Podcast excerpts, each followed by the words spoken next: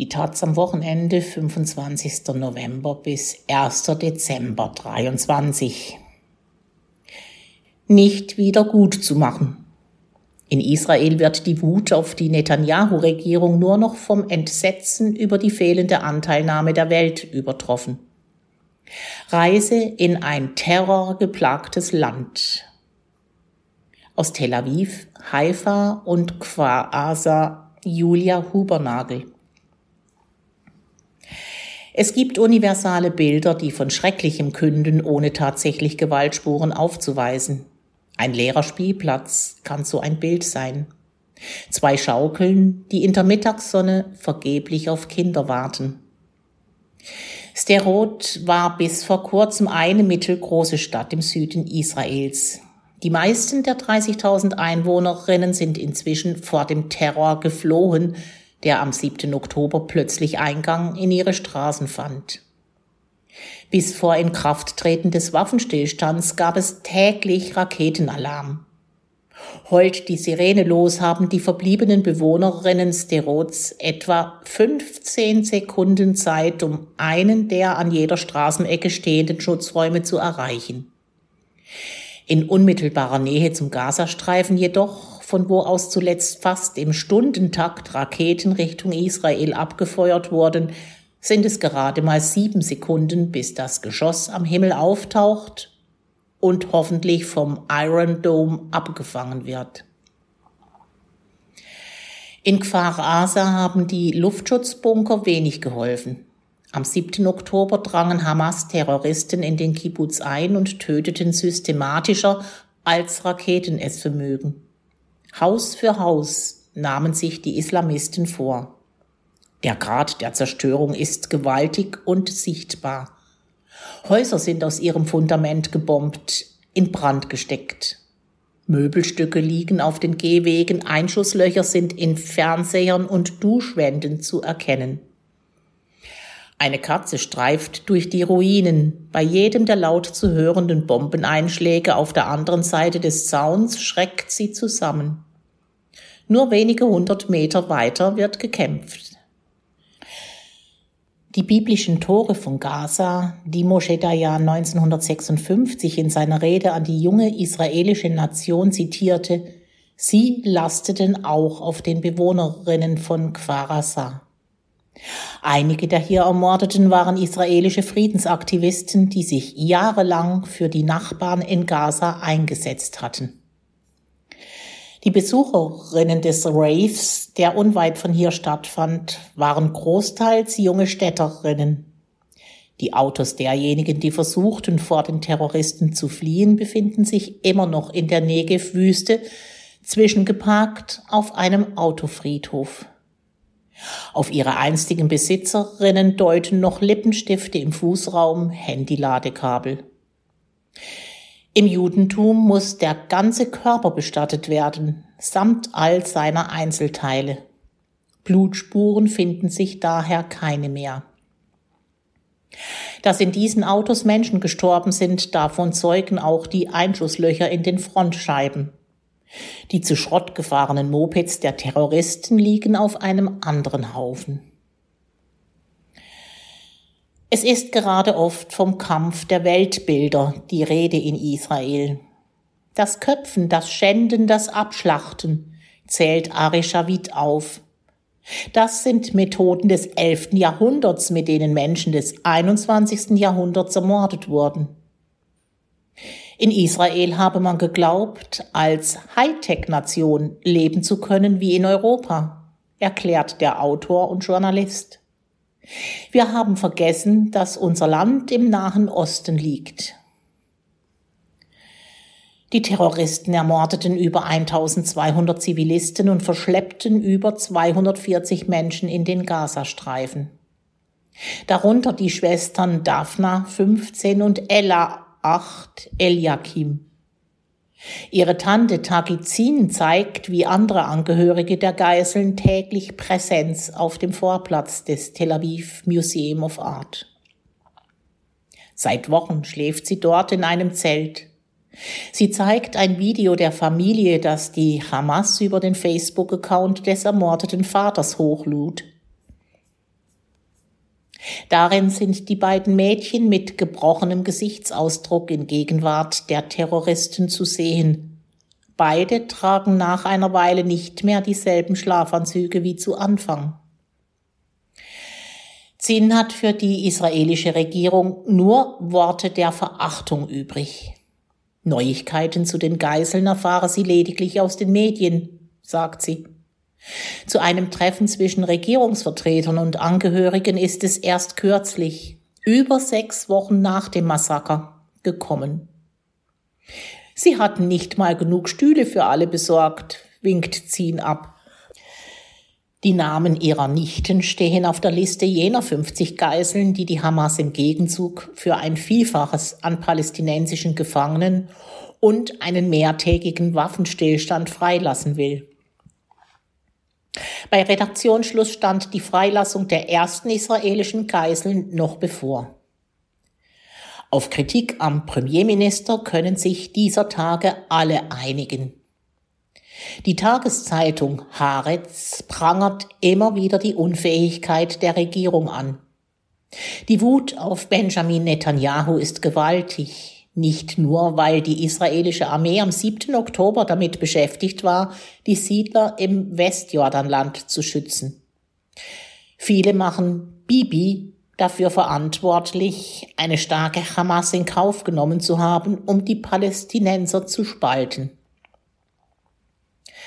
Nun muss mit einer Terrororganisation, die seit ihrer Gründung zum Dschihad gegen die Juden aufruft, über das Leben von über 200 Geiseln verhandelt werden. Es gibt nichts, was die Hamas von uns will, fasst Ehud Olmert die Lage zusammen. Trotzdem sieht der ehemalige Ministerpräsident Israels, Kadima, keine Alternative zum Krieg gegen die Islamisten, auch wenn der Preis sehr hoch sein wird. Olmert, der schon einmal versucht hat, sich mit Palästinenser Präsident Abbas auf eine Zwei-Staaten-Lösung zu einigen, drängt dazu, Verhandlungen nach Ende des Kriegs wieder aufzunehmen. Das gelte es, jetzt bereits in Aussicht zu stellen, meint er, wohl wissend, dass das mit der aktuellen Rechtsregierung nicht zu machen sei. Daher müsse sie gehen. Jetzt sofort. Was auf den Krieg gegen die Hamas folgt, da gehen die Meinungen auseinander. Es gibt Vorschläge, Gaza zu entmilitarisieren und eine Art Marshallplan unter Führung Saudi-Arabiens oder der Vereinigten Arabischen Emirate aufzustellen. Unter den Liberalen in Israel ist die Zwei-Staaten-Lösung dieser Tage wieder in aller Munde.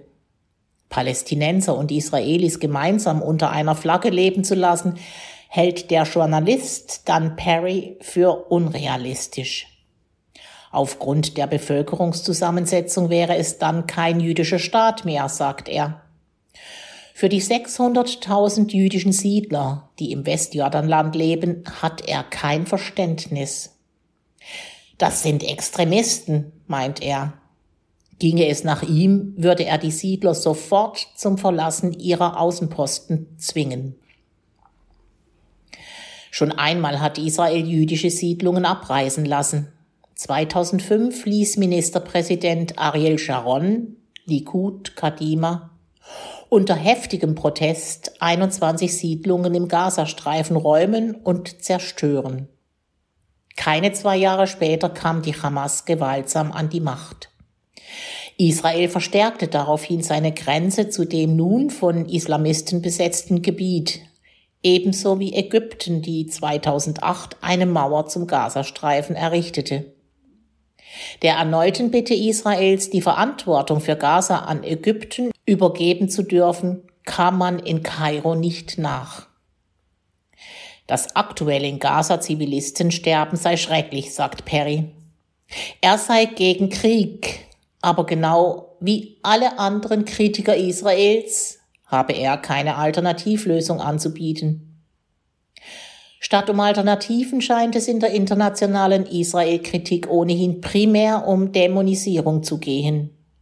Über Boykottaufrufe, die unangenehm nach Kauft nicht bei Juden klingen, und Terrorapologeten, die Israelis genozidale Absichten unterstellen, wurde schon viel geschrieben. Es ist schmerzhaft, wie verzahnt nur nachlässig als Israel-Kritik getarnter Antisemitismus mit der linken Szene und der Kunstwelt ist. Schmerzhaft vor allem für israelische Angehörige eben dieser Welt. Wir verlangen nicht, dass jemand unsere Seite einnimmt, sagt Mira Lapido. Aber dass ein Milieu, das Wert auf kritisches Denken lege, nicht anerkenne, dass die Situation in Israel komplex sei, ist für sie nicht nachvollziehbar. Die Chefkuratorin des momentan geschlossenen Tel Aviv Museum of Art berichtet von Künstlerinnen, die einseitige Positionen vertreten. Wer sagt From the River to the Sea will offensichtlich nicht, dass unsere Institution existiert. Der Mangel an Empathie hat sie nachhaltig verstört. Internationale Frauenorganisationen schwiegen bis heute angesichts der von der Hamas verübten sexuellen Gewalt, meint sie. Das ist nicht wieder gut zu machen. Lapidot trifft besonders, dass einige Jüdinnen weltweit in den Chor der Kritiker einstimmten. Die Frage, ob innerhalb Israels jüdische Stimmen zu vernehmen seien, die die Militäroperation in Gaza ablehnten, verneint sie. Obwohl zuvor monatelang gegen die Regierung protestiert wurde. Wir stecken zu sehr drin, sagt Lapidot. Jeder kennt jemanden, der jemanden verloren hat. Die Terrorattacke am 7. Oktober ist der blutigste Angriff auf Jüdinnen seit dem Holocaust.